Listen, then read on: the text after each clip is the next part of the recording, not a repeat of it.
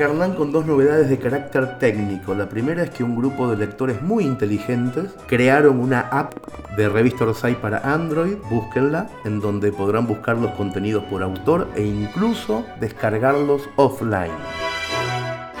Y la segunda es que todos los contenidos semanales de Orsay en audio ya tienen un podcast único en Spotify, en iTunes, en eBooks, en YouTube, en todos lados.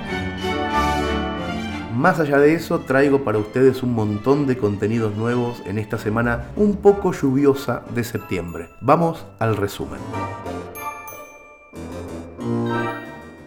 Quiero empezar con lo que nos mandó esta semana Zambayoni, porque cada línea es un mundo. El poema se llama Los cines se hacen iglesias y otros cambios culturales y confirma que lo mejor de resumir la actualidad en versos es que las malas noticias entran con vaselina poética. En este caso, el bardo Zambayoni, en las dos acepciones del término, nos habla de cómo funciona la cultura en los gobiernos de derecha. No se pierdan cada línea. A mí la que más me gusta es la que dice, la picana escribe cuentos al dueño de la corriente. Una hermosura.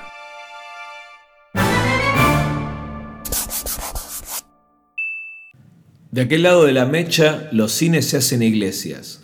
La memoria vende amnesia, los derechos son derechas. El arte bajo sospecha requisan las librerías. Los teatros se liquidan y los centros culturales son regidos por manuales escritos por policías. Los talleres literarios son talleres clandestinos, los poetas asesinos, los cronopios dinosaurios. Las tablas del escenario se retuercen en la hoguera, se endurecen las tijeras, los discos son posavasos, para licuar sus fracasos, arrasan con las escuelas. La inspiración es pecado, los argumentos contratos, las musas son sindicatos, los escritores soldados, los actores escribanos, los disfraces uniformes, las ideas monocordes, la libertad la luz mala, y la crítica es con balas, para mantener el orden. Los guionistas son pastores, los dramaturgos taxistas, los cineastas dentistas, los poetas inspectores, los outsiders son errores, los músicos partituras. La educación es censura. Creció la familia Ingalls. Los lápices son jeringas que tiran a la basura. La primavera es con peros. Las ideas sí se matan. Los escultores estatuas. Los enganches carrileros. Los jurados son bomberos. Las fotos caricaturas. Al Ku clan de autoayuda le queda la manta corta. Sin el pan y sin la torta. Llora la maja desnuda. La risa esconde los dientes, el alma abandona el cuerpo. La picana escribe cuentos al dueño de la corriente. Los zombis parecen gente que prefirieron morir. La batuta es un fusil, los museos cementerios y el talento es un misterio que no los deja dormir.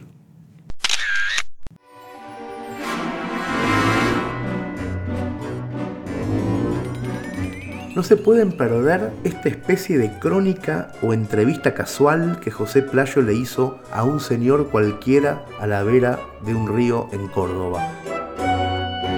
El documento periodístico es de una importancia muy discutible y se llama La historia del perro alzado y el hombre que buscaba metales en el río. Les suplico que escuchen el audio de la crónica con mucha atención porque el mejor periodista es siempre el que está aburrido y pregunta cosas para pasar el rato. El resultado es majestuoso.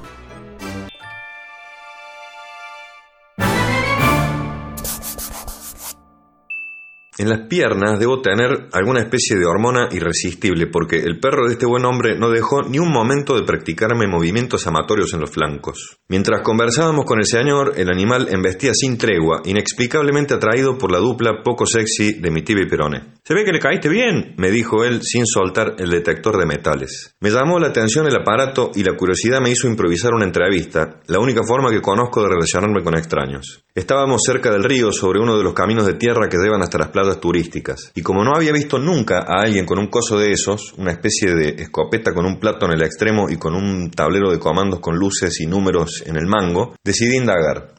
Habremos charlado una media hora y en todo el tiempo el bicho no paró un segundo de pistonearme las extremidades inferiores con una energía que no he visto ni en la más vergonzosa de las categorías triple X. Este perro estaba empecinado ya no en saludarme, sino simplemente en copularme las gambas con descaro. Lo dejé hacer, un poco porque sé lo que es andar en semejante estado de necesidad y otro tanto porque el humano que lo acompañaba iba auscultando el suelo con el aparato y solo había visto esas cosas en las películas de guerra cuando buscan bombas, nunca a la vera de un río en las sierras.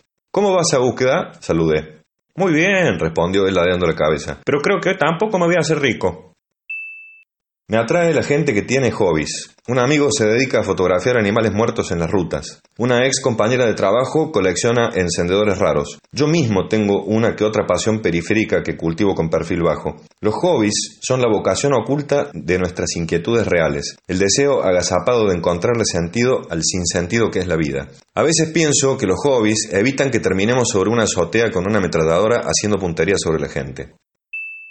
¿Qué buscas específicamente? Le pregunté al hombre del detector de metales. Lo que sea, moneda, herradura, bala, un anillo perdido, enumeró. Todo lo que puedas enterrar de alguna manera es un tesoro. Me contó que suele ir al río a pasarle el detector a los cúmulos de arena, pero que prefiere toda la vida las propiedades privadas, que son terrenos inexplorados en los que puede haber ocultas muchas cosas interesantes. En un potrero de fútbol podés encontrar cadenitas de oro y medallas, explicó mientras me mostraba el aparato. Y en el monte mismo podés encontrar alguna pieza antigua. ¿Te pasó? Sí, una vez encontré la herradura de una mula. Me explicó que el hallazgo se dio en un paraje serrano que solía ser la ruta de transporte en épocas coloniales, y que hasta ese momento los historiadores no tenían constancia de que por la zona transitaban más que caballos. La herradura de la mula fue la prueba de que en esa época ya se usaban estos animales para el transporte. Ah, mira. ¿Y qué es lo más interesante que desenterraste? Le dije mientras intentaba mantener el equilibrio ante el culeo constante del can, que ahora, además de empujar como poseso, me iba restregando la cabeza en el muslo con media lengua fuera de la boca. El hombre del detector de metales me miró con gesto de alegría. Metió la mano en el bolsillo y sacó una moneda carcomida por el óxido, fechada en la década del 40. Lo encontré en un descampado y desde entonces la llevo conmigo como amuleto de la suerte. Es fascinante pensar cómo llegó hasta ahí, quién la perdió y esas cosas, ¿no? También es fascinante la calentura que tiene este perro, observé. Cuando era chico, enterré en algún lugar del patio una caja de lata con un mazo de cartas con fotos eróticas adentro. Eran tiempos sin internet y ya ni recuerdo de dónde salieron, aunque sí recuerdo la emoción y la culpa que me daba no tener dónde esconder esa parva de cuerpos ochentosos con pelos batidos y capas excesivas de maquillaje. También puse un cigarrillo dentro de la lata y tres cartas sentimentales de mi puño y letra que nunca tuve valor de enviarle a la destinataria. Ahora que lo pienso, calculo que hay mucho simbolismo en elegir estos elementos para enterrar. Los vicios y las pasiones mórbidas suelen estar mejor bajo tierra. Hay detectores que son más caros y que se dan cuenta solo sobre qué tipo de suelo estás trabajando, me explicó. Este que tengo yo es más básico y tenés que calibrarlo si pasas de la tierra a la arena, por ejemplo. Pensé en la posibilidad de invitarlo a casa a peinar la zona donde intuyo que está enterrado mi tesoro, pero me dio un poco de pudor mezclado con fiaca. Además, la idea de llevar a mi domicilio un perro como el suyo con semejante grado de pasión fornicadora me desalentó. Esto viene con el kit, me dijo señalando un bolso que llevaba colgado al hombro del que salieron algunas herramientas. Trae una palita para cavar sin hacer destrozo, este cosito que es para tal cosa y este otro que es para tal otra.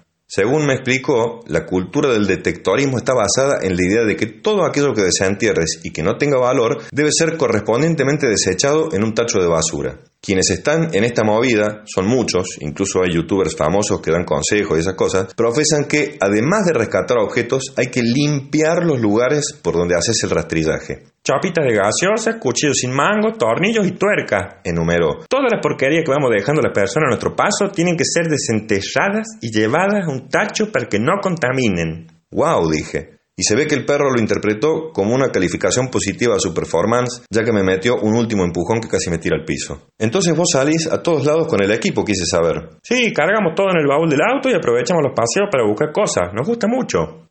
Iba a preguntarle por qué el plural cuando escuché voces que venían desde el río. Entonces vi aparecer en una de las playas a una mujer y a dos chicos, todos munidos de sus correspondientes detectores de metales. Es un hobby familiar, me explicó, señalando con las cejas y una sonrisa al grupo que se acercaba. ¿Ellos también? Mi señora tiene uno que es importado. Los chicos se quedaron con los primeros equipos que compramos y cada uno va con el suyo, así cubrimos más superficie. Me gustó la imagen de la familia detectora, también la metáfora de mucha gente dispersa por el mundo ocultando la tierra, intentando dar con el revés de una historia, con las raíces profundas de un sueño perdido.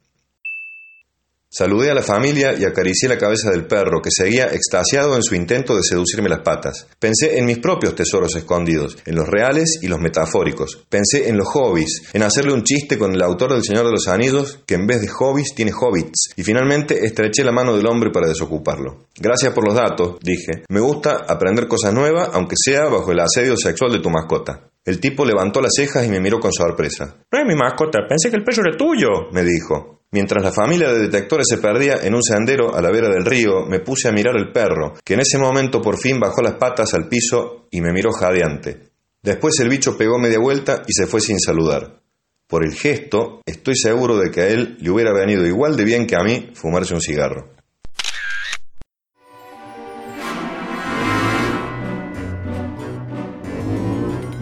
Buenas noticias, lanzamos un nuevo folletín por entregas. No sé a ustedes, pero a mí me encantan los folletines. Esta historia se titula La Pepu y el capítulo inicial se llama La Pepu descubre que es la hija de Dios una nena averigua que es hija no reconocida de Maradona, pero nunca logra conocerlo. Muchos años después, aprovechando el regreso del astro como técnico de gimnasia, la chica ya más grande hará todo lo posible para viajar a La Plata, encontrarse con él y decirle quién es. La joven escritora Agustina Zabaljauregui nos contará en tres capítulos semanales la historia de su amiga Pepu y su periplo hacia la estrella que la trajo al mundo.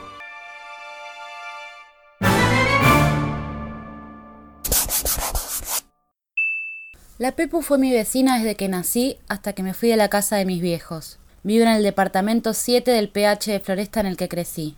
Tenemos la misma edad y durante la infancia fuimos la sombra de la otra. Hacíamos todo juntas. Compartíamos nuestras casas como si fueran una sola.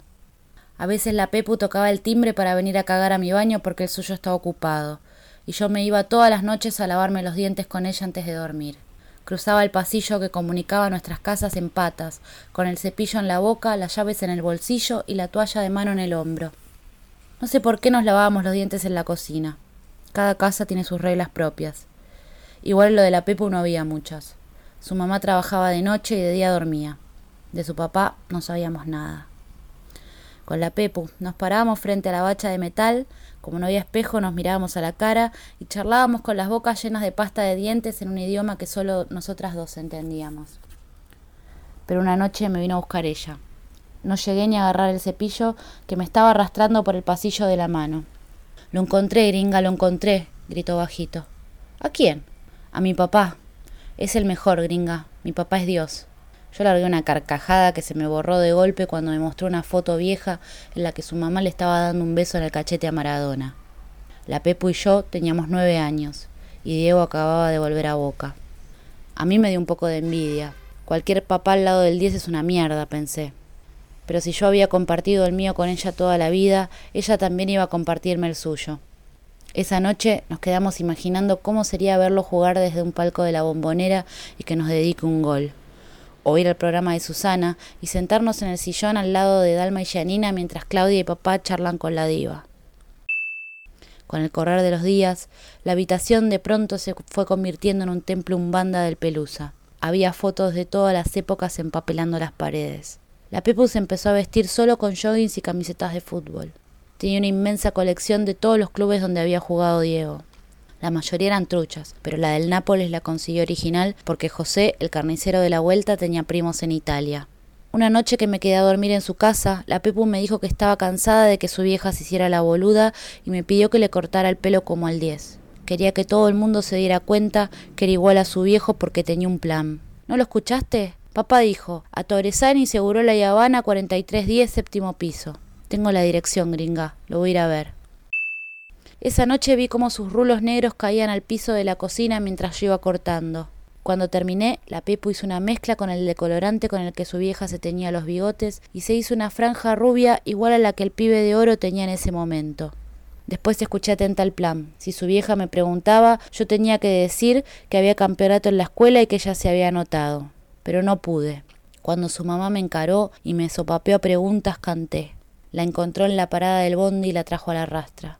La Pepu nunca más me habló. Solo algún hola y chau cuando nos cruzábamos en el pasillo. Nunca me animé a preguntarle si había vuelto a buscarlo. Solo sé que su mamá ese día le dio una paliza que le hubiera quitado las ganas a cualquiera. La culpa nunca me abandonó. Cada vez que la volví a ver creciendo imagen y semejanza del pelusa, se me aparecía el fantasma de ese día. Su cara roja, con un pasticho de moco y lágrimas gritándome en la cara. Me cortaste las piernas, gringa. Este año tuve meses en que no podía parar de pensar en la Pepu. Hasta hablé de ella en terapia. La psicóloga llegó a decirme que había relación entre ese episodio y mi decisión de estudiar periodismo deportivo. Qué hinchapelotas que son, siempre tienen que relacionar todo con todo. Pero algo estaba vibrando, porque hace unos meses un compañero de laburo me regaló una primicia. Maradona había firmado con gimnasia. No lo pensé dos segundos y la llamé. Pepu, soy la gringa. El Diego vuelve al país y esta vez sí te puedo ayudar. No hubo respuesta del otro lado. Y me dije en silencio, la cagué, no hay arreglo. Perdóname, Pepu, hice cualquiera. Tranqui, gringa, la amistad no se mancha. ¿Cuándo vamos a conocer a mi viejo? Dos domingos después de esa charla, la Pepu y yo nos vamos a tomar el Sarmiento hasta Once y caminar a la parada del 168 que nos va a llevar hasta Constitución. De ahí nos vamos a subir al Roca para bajarnos en la estación Medicina. Finalmente, vamos a caminar hasta el bosque para conocer a Diego Armando Maradona pero todo esto lo voy a contar en el próximo capítulo.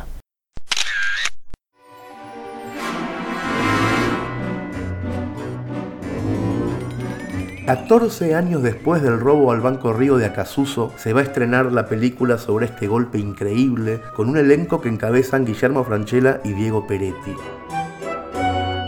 solamente tres miembros de la banda de asaltantes apoyaron la realización de este film que dirige Ariel Winograd. El resto de los participantes del robo se mantiene en silencio. En esta crónica, que se llama Rencores, Fantasmas y un Traidor, nuestro especialista en policiales Rodolfo Palacios nos cuenta los entresijos de los verdaderos protagonistas de la historia e incluso se mete en el audio uno de ellos. Pongan atención a ese detalle.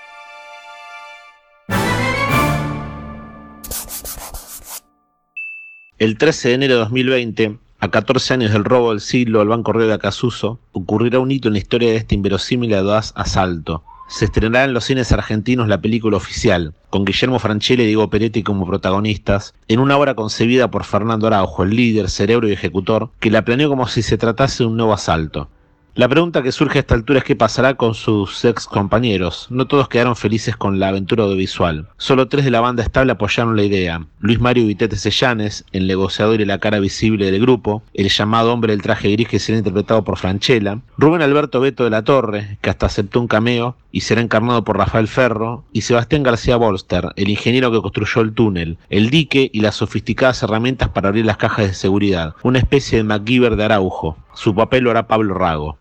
Pero el resto del grupo criminal más sorprendente de Lampa Argentina es un enigma. Julián Sayo Chavarría, el chofer de la banda que robó dos autos con destreza para la logística, no quiso saber nada con hacer un bolo, y se quejó porque su hijo Juan Manuel también escribió un guion del hecho y no fue tenido en cuenta pero hay dos miembros fantasmas del robo que nunca aparecieron. Uno de ellos, el llamado El Hombre Invisible por Andrés Calamaro, que hasta le compuso con Jorge La Rosa la canción inédita El Bocho de la Zurda, hizo el casting de la banda, Los Chorros también piensan, es un misterio nunca resuelto. Se dice que volvió de Europa y habría anunciado a través de un emisario, eso dijeron emisario, que reaparecerá en escena porque pasaron 12 años y la causa prescribió. ¿Tendrá un reclamo que hacer a sus ex camaradas?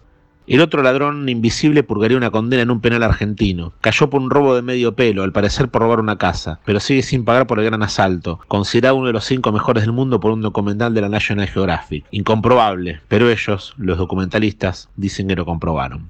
¿Resurgirán de las sombras los dos miembros sin rostro ni nombre? Conmigo no se comunicaron. Conmigo no se comunicaron, se ataja Beto de la Torre. Más preocupado en llegar a fin de mes que en las Estoy más preocupado en este momento en llegar a fin de mes que en las luces de la fama criminal. Así que prácticamente no me interesa. Eso fue un desliz, algo que, que ocurrió y nada, una circunstancia de mi vida. Me tildan como el ladrón más experto de la banda. Estoy escribiendo un libro de relatos, de cuentos cortos. Y bueno, y por ahora espero volver a actuar como lo hice en televisión, como lo hice actuando en Un gallo para Esculap y en parte de la película El robo al Banco Río. Después, nada, estoy esperando poder seguir generando dinero como para poder sobrevivir no tengo más expectativas, la fama no, no me interesa. El resto prefieren opinar, todos reconocen que más allá del ingenio, Vitete Sellanes será la gran estrella cuando se proyecte la película, aunque los productores deberán rebuscárselas para que el boquetero uruguayo, otrora hombre araña y ladrón de estatuas y joyas, aparezca en la van premier. Vitete fue desterrado de la Argentina, expulsado por un fallo judicial a cambio de su libertad y no puede volver. Aparecerá por una pantalla gigante desde Uruguay. El delito y en la industria cinematográfica todo es posible.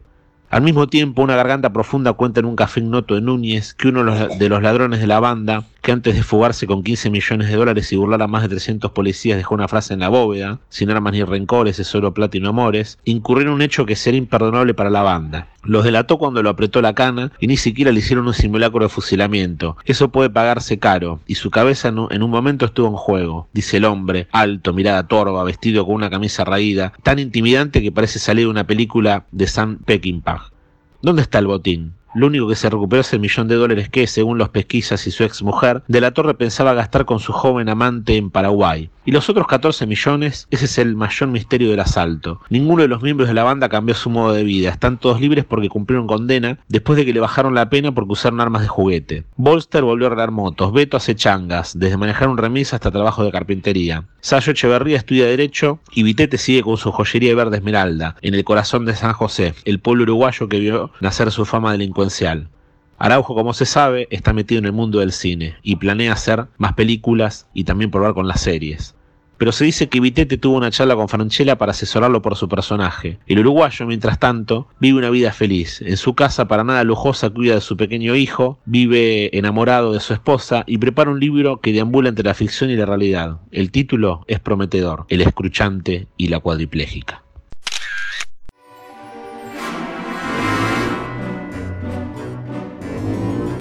Les ofrecemos la segunda entrega del Gran Surubí, la gran novela gráfica en sonetos escrita por Pedro Mairal e ilustrada por Jorge González. La semana pasada ya les conté que Pedro en esta obra se imagina una Argentina que se quedó sin carne y escasea la comida. Entonces el ejército recluta a los varones, los saca de sus casas y los obliga a pescar para abastecer a la población. En este capítulo segundo, los cautivos que están hartos de no ver mujeres se entremezclan en un todos contra todos sexual y los roles empiezan ya a ser más claros. Presten atención porque es dificilísimo, muy difícil, contar una historia así de buena en 14 versos de 11 sílabas y que además rime y que además sean 60 sonetos. Es una locura.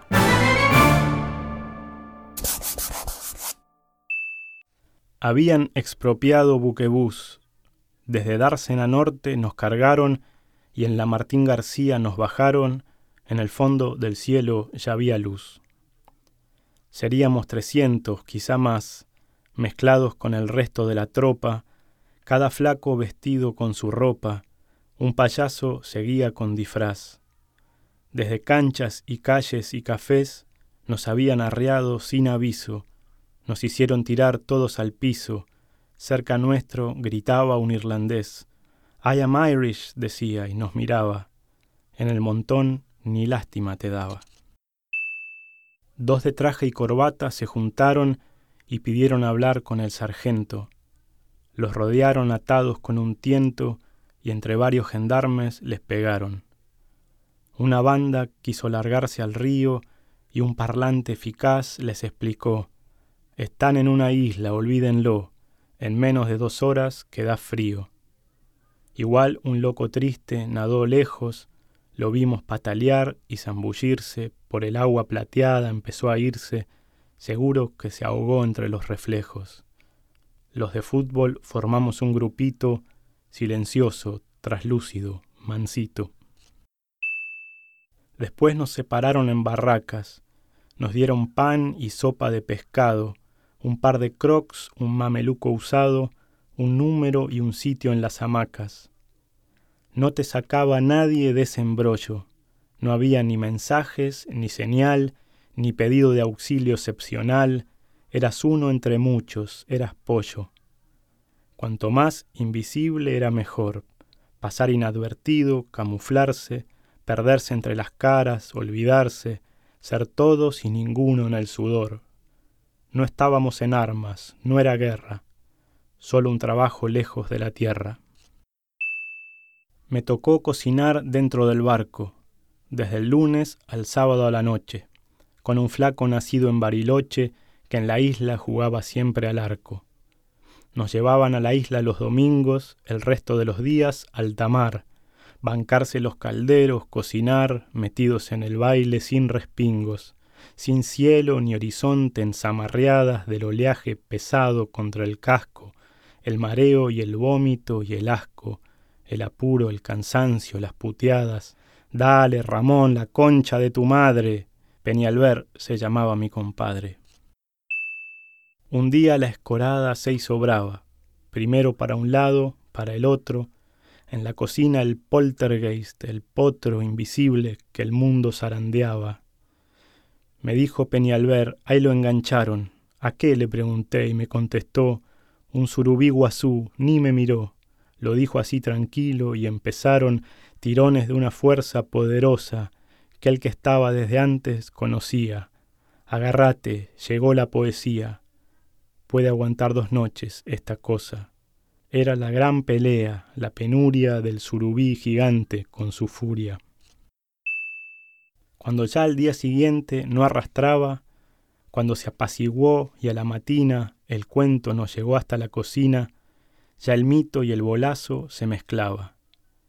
Que medían de aquí hasta por allá, que tenían tamaño de ballena, que era muy peligrosa la faena, que buscaban el norte, el Paraná, que era culpa de los conservacionistas que quisieron cuidarlo y lo mutaron, que jugaron a Dios y le cambiaron los genes con reacciones imprevistas.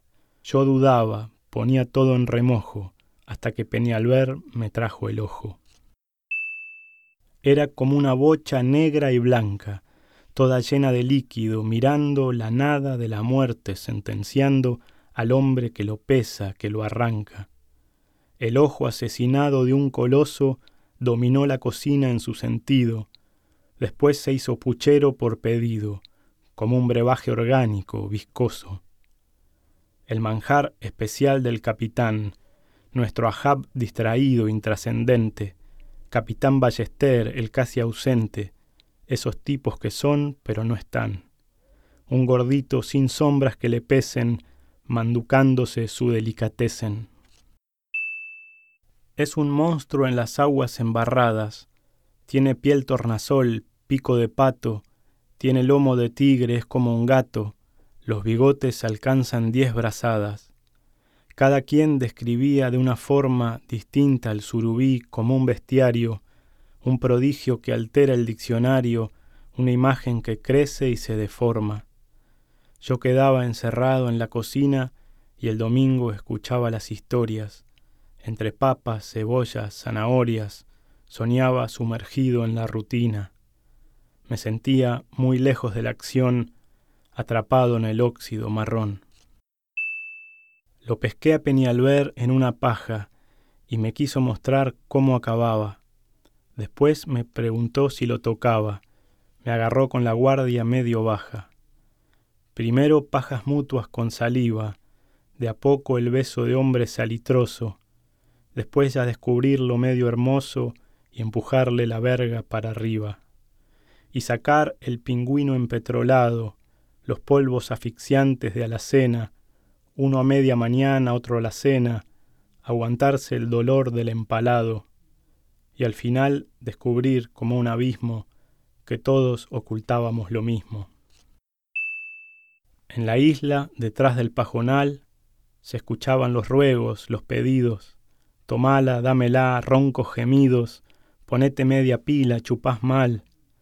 Machos continentales, futboleros, ahora putos fluviales, entregados, amigos sorprendidos, abrazados, ahuyentando los patos y los teros. Fue un alivio cruzado y para todos, un secreto creciente, gran partusa. Los domingos la cosa era confusa. Rotaron las parejas, los apodos, incluso los trabajos. Ahora a mí me tocaba buscar al surubí.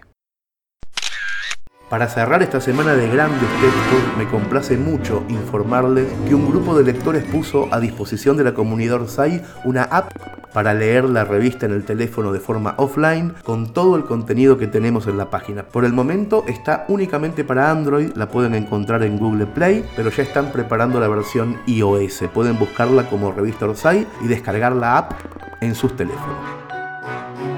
Bienvenidos a Orsay Revista, a Orsay Web, a Orsay Podcast, a Orsay App, a Orsay Blog y a la editorial Orsay sobre todo. Nunca se olviden de que podemos hacer todas estas cosas gratis, incluida la app, porque hay algunos lectores muy fetichistas del papel que compran nuestros libros y revistas en la tienda Orsay. Si no sos fetichista del papel, no sientas culpa, disfruta gratis lo que hacemos online. Pero si sos, dame un beso. Ah,